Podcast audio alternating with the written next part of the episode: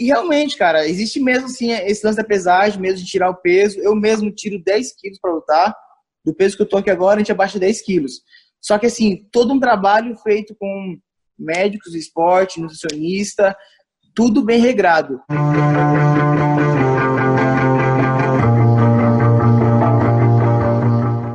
Fala pessoal, tudo bem? Hoje o boxe é destaque aqui no Vamos Pro Jogo. O nosso entrevistado luta na categoria peso-pena e ganhou o primeiro título profissional em 2017. Ele já treinou com o Popó e com o Éder Joffre. Ele é campeão latino-americano na categoria que luta e oitavo no ranking mundial. Em toda a carreira, ele já tem 12 lutas, 10 vitórias, sendo 8 por nocaute. Paulinho Soares, seja bem-vindo ao Vamos Pro Jogo. Oito nocautes, tá, tá ótimo aí, hein? Boa noite a todos aí. Só retificando, são 11 vitórias e 8 delas por nocaute. Graças a Deus aí. vitórias. É, estamos invicto aí há dois anos, graças a Deus. E seguimos aí defendendo o título latino que você falou da WBO, que é a Organização Mundial de Boxe. É, comecei lá em 15 né, quando eu conquistei o título, e fui subindo, agora nós estamos em oitavo do ranking mundial. Maravilha. Conta pra gente então como que o boxe entrou na sua vida? Já era algo que você sempre gostou ou acabou entrando mesmo por algum, algum acontecimento, enfim? É, eu sempre gostei de esporte, sempre fui muito, muito competitivo em tudo. Porém, é, eu era mecânico aeronáutico, trabalhava aqui em Sorocaba né, moro em Sorocaba, na oficina mecânica aqui, de aviões e tal, e me despertou essa vontade, né, na família, meu pai tem um, tinha um tio meu, né, que foi pugilista, é, mas eu não tive contato, não cheguei a ter contato, né, o meu maior contato mesmo foi o Popó, que a minha família, a gente, nós ficávamos, ficávamos até de madrugada, né, para assistir as lutas, assim como todo mundo, né, ficava até de madrugada, depois chegava lá, dava um minuto e meio, dois minutos e acabava a luta, né, então, esse foi meu contato maior, foi o Popó mesmo. E aí eu, poxa, eu entrei na academia para treinar boxe recreativo, vamos dizer assim, né?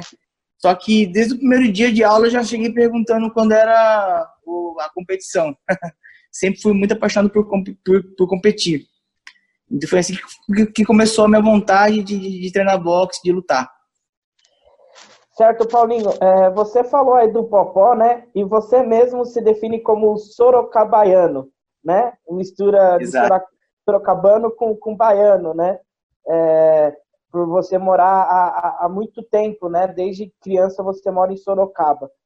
É, mas além, além dessa admiração é, pelo Popó que você falou, né, na resposta para Carol, é, você chegou a, a treinar com ele, né, até o contato com ele, e eu queria saber como que foi esse contato, né, é, esse contato de fã e, e, e, ídolo, né? E se você ainda tem algum contato com ele, se ficou alguma amizade, é, fala pra gente qual que é a sua relação com o Popó, o que, que o Popó representa na sua vida, além de um ídolo, né, que te inspirou a, a começar no boxe. Muito legal falar do Popó, que realmente é, é um ídolo, é, desde o começo foi um ídolo e continua sendo, é um cara que, que é de se, de se admirar não só como atleta, mas como pessoa, né? Tendo em vista agora, no meio, de pandemia, até o cinturão da, da WBA ele, doou para poder ajudar é, com cestas básicas, enfim, várias doações lá na Bahia. É um cara fantástico. Tive com ele, né? Tive, tive na Bahia, na casa lá do, do dele, do, da mãe. Depois estive em Santos, quando foi quando fui fazer minha estreia no boxe profissional. Fiz a preliminar da luta dele, que era seria até então a luta de retorno de, de aposentadoria dele. Cara, é um cara sensacional, eu fiz muita amizade é, com ele, o irmão dele, o Visvaldo Freitas, que foi um, um, fenômeno no boxe também brasileiro, sobrinho dele também, que faz várias lutas fora do país, fui sparring do Popó, pude estar em cima do ringue fazendo luva com ele. Meu, para mim foi assim a sensação de, de, de um ídolo, né, é, né o, o fã com o ídolo ali. E hoje a gente mantém contato, até mesmo amanhã eu participo de um, um workshop dele, fui convidado por ele e participo de um workshop que ele vai dar falando, ensinando boxe. É um curso de boxe mesmo online, na plataforma Zoom aqui, inclusive. E ele vai estar tá falando sobre boxe e tal, e eu vou participar. A gente tem é, participo, é, participo mesmo do grupo de WhatsApp e tal. E sempre que posso, que tem uma luta de boxe que ele tá, que a gente se encontra, meu, é, é para mim é uma felicidade. É um cara que me inspira muito, tá por perto. Ô Paulinho, como que você vê é, o cenário do boxe brasileiro, né? Porque durante muito tempo o Brasil teve uma tradição, Éder Joffre, Maguila, Popó, mas desde o Popó, é, o boxe ele perdeu um pouco de espaço na, na, mídia e o MMA que acho que tomou esse espaço aí, fez grande sucesso nos últimos anos. Como que você vê o cenário e essa retomada para o boxe é, voltar a ser a, aquela que você falou, todo mundo esperando de madrugada para ver dois minutinhos de luta do Popó? Show de bola essa pergunta sua, é, Samuel. É o seguinte, cara, é, eu não vejo o, que o boxe parou por conta do MMA é o seguinte, eu só vejo o seguinte, que o MMA teve promotores, empresários, é, empresas colocando grana. Por quê? Veio de fora do Brasil. Né? Na verdade, saiu daqui do Brasil, foi para fora, criou o um nome e voltou para o Brasil com a força total. É o que o brasileiro faz. Cria e põe para fora. E quando vem de lá para cá, tem fama. Quando sai daqui, não tem, entendeu? Na verdade, é, eu, sempre, eu sempre achava que o que faltava no Brasil era campeão mundial. Porque assim, ó, como tem em vista, quando, quando tínhamos um campeão no, no, no tênis, na época do Guga, o esporte estava na televisão, estava na mídia, todo mundo queria jogar tênis, crianças inspiravam crianças. Quando o Guga né, parou de jogar tal, ficou morto. E assim, em todos os esportes, a gente tinha, tem, temos que ter um representante. Hoje em dia, nós temos o Patrick Teixeira, que é o campeão mundial da WBO, desse mesmo título que eu, que eu sou ranqueado. Poxa, ele ganhou o título, fez um ano agora. Pouca gente sabe disso, cara, entendeu? Então é vergonhoso para o nosso país. Nós temos um campeão mundial de boxe, depois de, acho que, se eu não me engano, de 12 anos do último campeão mundial. Teve o Patrick que ganhou. E, poxa, ninguém tá dando bola para isso aí, as mídias, entendeu? Então, assim, o que falta, na verdadeiramente diferente, não é, não é o MMA que cobriu o boxe. Ao contrário, é, o que falta são promotores, igual, igual injetaram dinheiro no MMA, promotores, é, empresas, os governantes, né, meu, e, e, a política fazer o esporte, mas não só o boxe, como outros esportes também que ficam perdidos. Ô, Paulinho, é, Conta pra gente, é, você já tinha alguma luta agendada e tudo isso que está acontecendo em, é, em, relação à quarentena acabou atrapalhando? Como, como que você fez para treinar durante esse período que a gente ficou é, de reclusão social, né? Porque a gente sabe que, que por mais que às vezes, muitas vezes vocês não tenham uma, uma luta marcada, mas você tem que seguir uma rotina de treinamentos, né? Exato. É, é assim, eu lutei em agosto, vai fazer um ano que eu não luto, eu lutei em agosto, defendi meu título. E eu, ia, eu tinha uma luta marcada para outubro.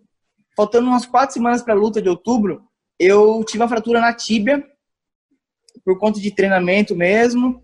É, fiz todo o tratamento certinho, fiquei ok. E aí é, é seguido um, uns trâmites, né, para você provar que você estava realmente machucado, para você se manter no ranking mundial. E quem, quem trabalhou para isso aí foi o Conselho Nacional de Boxe, que é a, a, entidade que coordena o boxe do Brasil. Que eu sou campeão brasileiro, que é esse título aqui, ó, vermelho. Então, eles coordenaram tudo isso aí, me manteram no ranking, para não, não sair do ranking, e esperando a próxima possibilidade. Quando estava para poder abrir as possibilidades, deu a pandemia. E eu já estava com um, um, projeto, que é aqui onde eu estou agora, que é minha academia, que fica na minha casa, né? Na casa dos meus pais, um barracão que eu tenho aqui, e já era um lugar que eu usava para poder, sabe, o final de semana a academia tá fechado, um feriado, eu usava aqui para poder bater um saco, me manter treinando. E aí eu fui, terminei um ringue, o que, que eu fiz esse ringue aqui? Eu sempre ia montando, né? Comprava algumas coisinhas, deixava ali, acabava uma luta, comprava outra. E aí eu peguei terminei, e foi justamente quando deu a pandemia, eu estava com a academia fechada, porém não podia entrar ninguém, só eu. Então eu tô me mantendo treinado aqui, Agora surgiu a oportunidade é, de, tal, de, de, ter a liberação de lutas no Brasil. Já vai ter o primeiro evento dia 29 de agosto. Então, provavelmente, é, setembro estou lutando. Até setembro. Legal, Paulinho. Paulinho, agora eu vou fazer uma pergunta de baixinho para baixinho. E na Boa. verdade, eu sou, na verdade, eu sou mais baixinho do que você né? Você tem 1,66m, se eu não me engano. Né? Eu, sou, eu sou quase 10 centímetros mais baixo do que você. Na verdade, acho que eu sou até mais do que 10 centímetros mais baixo do que você, porque faz tempo que eu não me meço. Mas, é, é, uma coisa que me chamou a atenção, Paulinho, na matéria que você gravou para a TV Tem, né, que é a, a afiliada da Globo aí da, da região de Sorocaba, uhum. é que o repórter, é, em, um determinado momento, ali no começo da matéria, fala que a altura não é o seu forte, né? E aí você fala que tamanho não é documento e que se pegar você derruba. Mas é, me chamou a atenção, cara, porque como eu disse, eu sou baixinho também. E, e, e, essa frase eu confesso que me incomodou um pouco do repórter, sabe? A altura, a altura não, não é o forte dele. Porque, tipo, por que, que você precisaria ser alto, não é mesmo, né? É, e, eu, e, eu, e eu queria saber como que você encara essa questão né, da, da altura, se você já sofreu muito com isso na infância, né? É, e e se você fica chateado mesmo quando surgem esses comentários, né, em relação a sua altura até hoje, como que você lida com isso? Eu, eu gostaria de saber, até para também eu conseguir lidar melhor. eu confesso que eu sofro bastante com isso, mesmo com 32 anos de idade.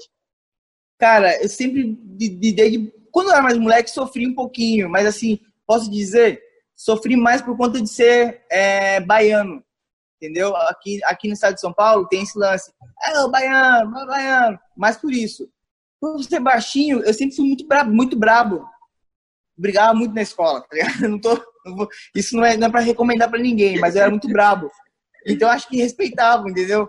Mas ó, outro dia eu tava na casa dos amigos e aí um amigo em comum assim, é, o filho do amigo meu foi dar um exemplo, falou assim: poxa, o cara que brigar comigo, o cara é um bosta, igual o Paulinho, assim, o tamanho dele. Daí ele parou assim, falou assim, não, mas ele não luta boxe. eu falei, pô, cara é um bosta, pelo tamanho, o que, que tem a ver isso aí, né?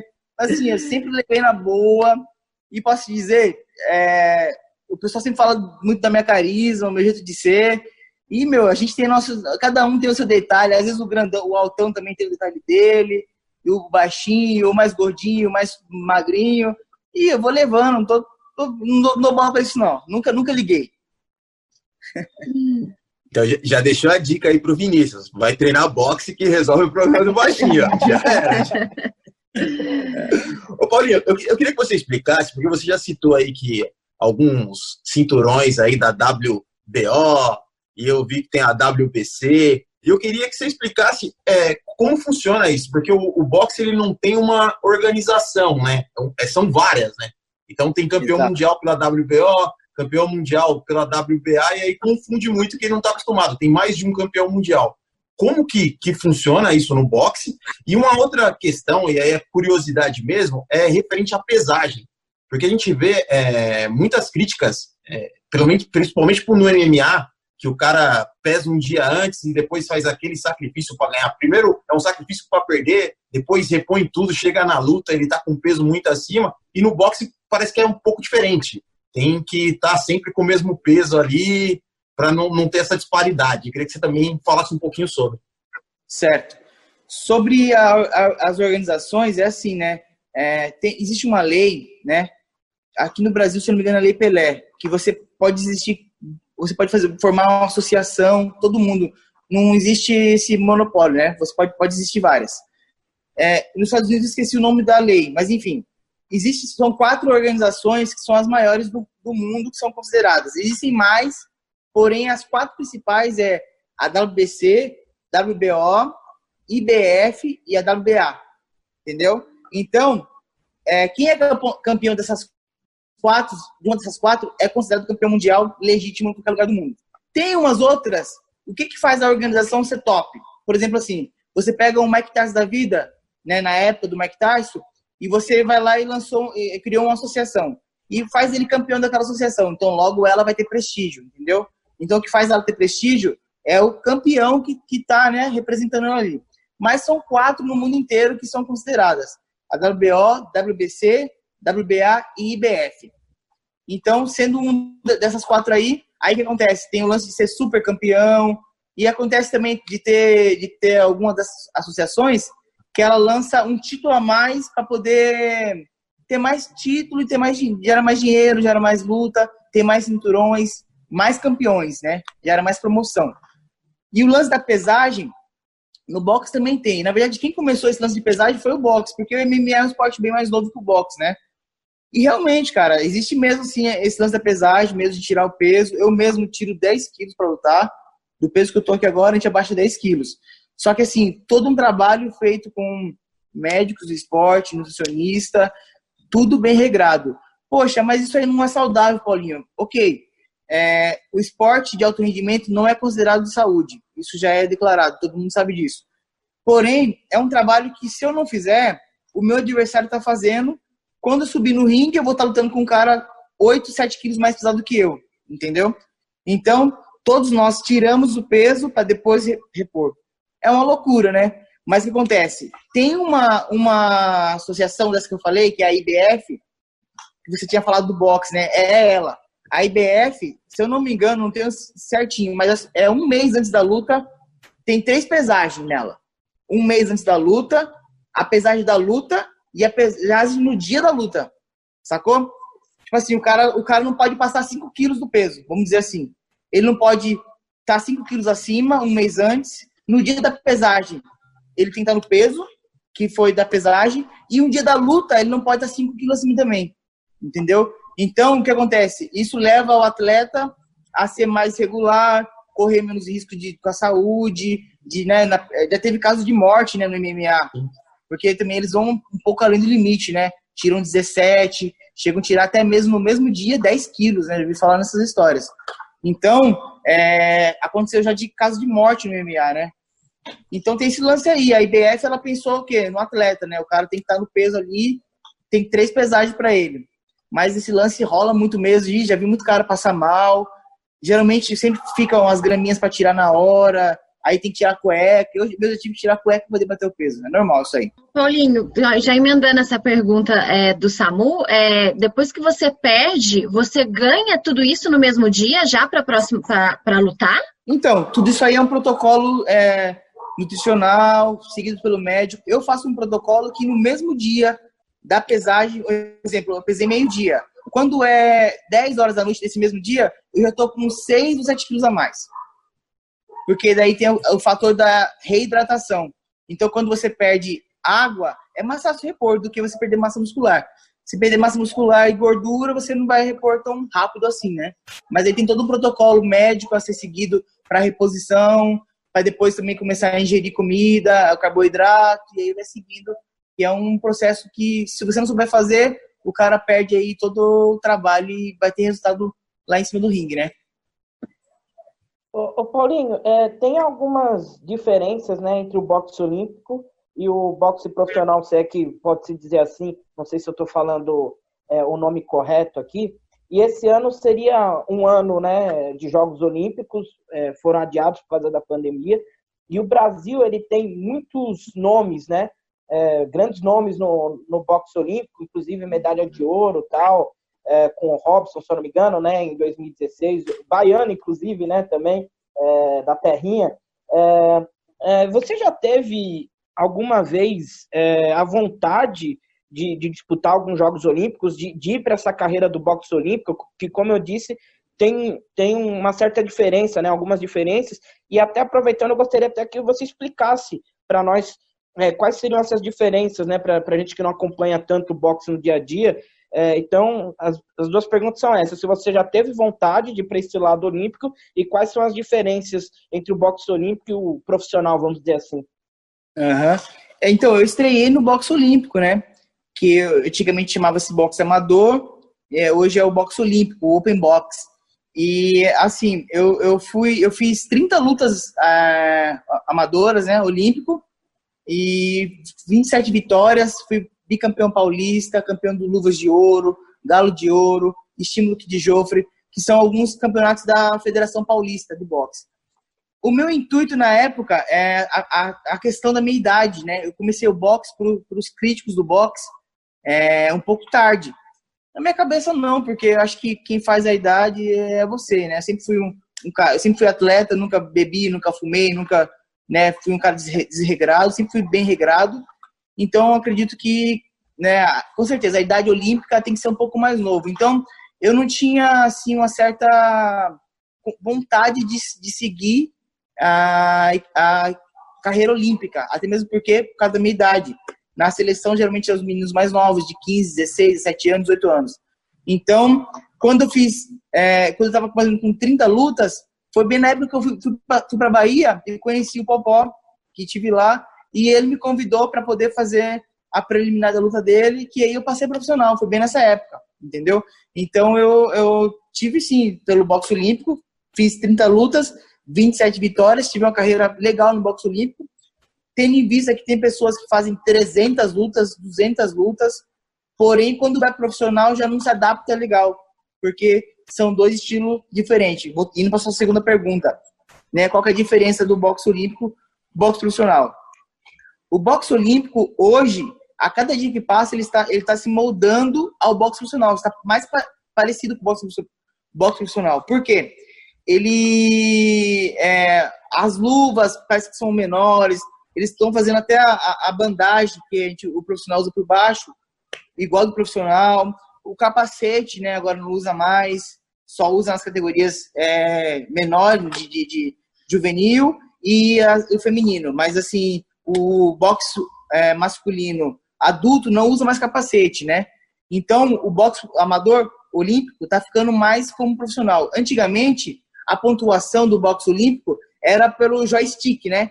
Que era um lance, tipo assim, o vermelho e o azul. Quando o vermelho bate, o cara vai, vai é por toque, né? Então era assim, quem pontuava mais, quem tocava mais. Hoje não. Hoje é igual ao boxe profissional, a papeleta que o cara vai anotar o round ali. Quem teve mais eficiência, quem atirou o golpe mais duro, quem atacou mais, quem foi mais agressivo, quem buscou mais a luta. Então, hoje o boxe olímpico está se moldando ficando mais, mais próximo do boxe profissional. Mas a, a, grande diferença é que o boxe olímpico se lutam três rounds de três minutos por um descanso e o profissional mínimo de quatro e vai até 12. Entendeu? Legal. Ô Paulinho, você hoje é o principal nome latino-americano aí do boxe na sua categoria, né? Eu queria que você contasse um pouco né, da sua carreira, né? O que falta, o que, que você almeja aí, o que, que você sonha, e que você explicasse aí cada cinturão, porque cinturão é bonito, cada um representa o quê? É, em primeiro lugar, assim, falando sobre minha carreira, eu tive a oportunidade de. O primeiro título que eu fiz foi esse título da campeão brasileiro, do, do Conselho Nacional de Boxe, né? Do CNB. Da categoria Super P, na categoria de cima ainda da minha.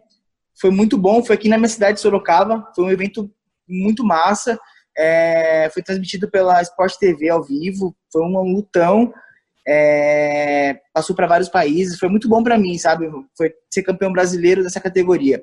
Logo depois, eu tive a oportunidade de lutar pelo título latino dessa organização aqui, porém, na categoria duas abaixo da que eu tinha acabado de lutar, Super Galo, que é 55 quilos. E eu tive um, um. foi, foi o único revés que eu tenho na minha carreira, que é a derrota. É a única derrota que eu tenho. E foi daí que começou toda a minha superação dentro do boxe. E até então eu só tinha vitórias, invicto com, por nocautes.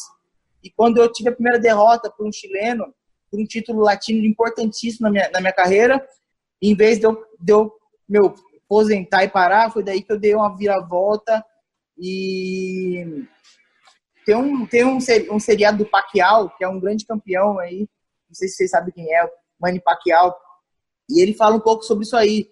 O lance de você, do grande campeão, às vezes não é só a vitória, a vitória, mas sim quando o cara perde e volta e ganha de novo, entendeu? Meu, foi uma superação para minha vida aqui. Tipo assim, vou levar isso aqui, é patrimônio familiar, né? Vai ficar para meus filhos, vai ficar para minha família, cara. Isso aqui tá, tá marcado na minha história. E aí eu consegui dar a volta por cima, e quando foi aqui em Sorocaba em 2019, eu lutei pelo mesmo título, na categoria, na categoria minha, pena, e ganhei de um estrangeiro, do venezuelano aqui em Sorocaba, meu, aí foi show de bola. Esse título aqui é o da WBC, é o latino também. Eu conquistei aqui em Sorocaba também, já defendi ele três vezes.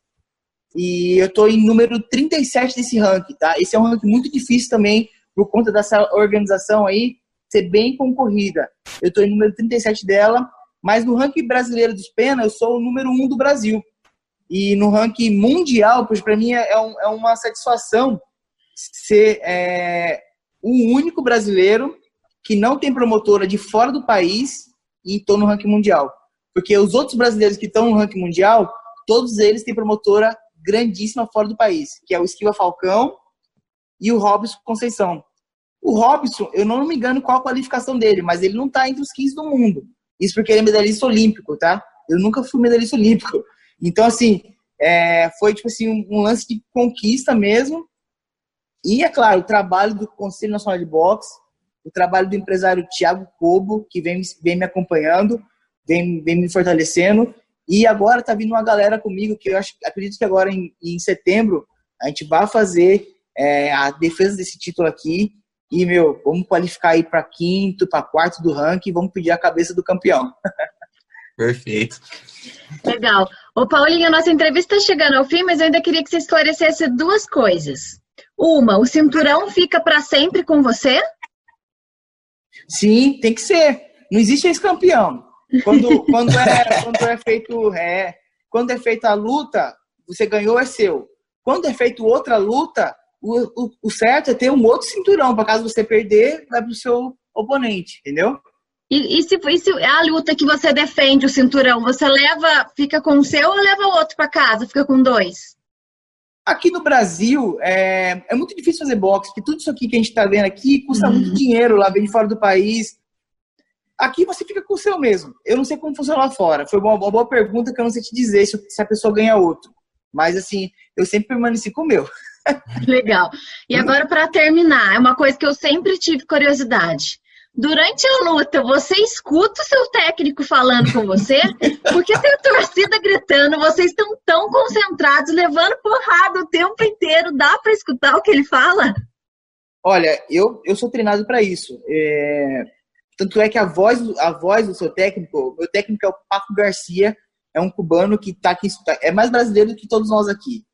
Ele é muito, é uma pessoa bem conceituada no Brasil, é a pessoa que trouxe o boxe que nós estamos lutando hoje para o Brasil, a escola de boxe cubana para o Brasil, Paco Garcia. E ele, é, a, a, voz dele estimula muito, entendeu, na gente? Porque gente, o dia a dia treinamento é muito tempo treinando, é, é 12 semanas de treinamento para uma luta, vamos dizer assim. Então, meu, é, você faz um, um, filtro ali e aí no momento certo você escuta a família, é, aquele amigo seu que grita mais alto, você, você escuta também mas o ouvido é, é o filtro do, do, do técnico, com certeza. Legal. Paulinho, muito obrigada, viu, por você ter separado um tempo para conversar com a gente. Sucesso. É, espero que a gente possa, com essa entrevista, contribuir um pouquinho para que as pessoas se interessem mais pelo boxe, é, não só de assistir, mas também como de incentivar, de patrocinar. Enfim, sucesso para você. Boa sorte aí na próxima luta. Pode ter certeza que a gente vai estar aqui torcendo e acompanhando, viu? Muito obrigado, Carol, pela oportunidade. Vinícius, Samuel, poxa, foi muito bom bate-papo com vocês aí. Até tava meio tenso, achando que ia ser uma parada mais mas foi muito de boa. Aí a gente, a gente foi de boa, porque do outro lado tem um boxeador. Assim, pô, vai tomar uma porrada, né? Mas é baixinho, né, Vinícius? É baixinho, baixinho não tem problema, não. É nóis, é nóis, Paulinho. Nós, tamo junto. Bom, pessoal, essa foi a entrevista com Paulinho Soares. Se você curtiu, compartilhe o link e não se esqueça de se inscrever no canal e de ativar o sininho. Toda segunda e toda quinta tem vídeo novo por aqui. Samuel Nascimento, Vinícius Bacelar, até a próxima e vamos pro jogo. Mais podcasts como este você encontra no site da Rádio Conectados, radioconectados.com.br ou no seu aplicativo de podcast favorito.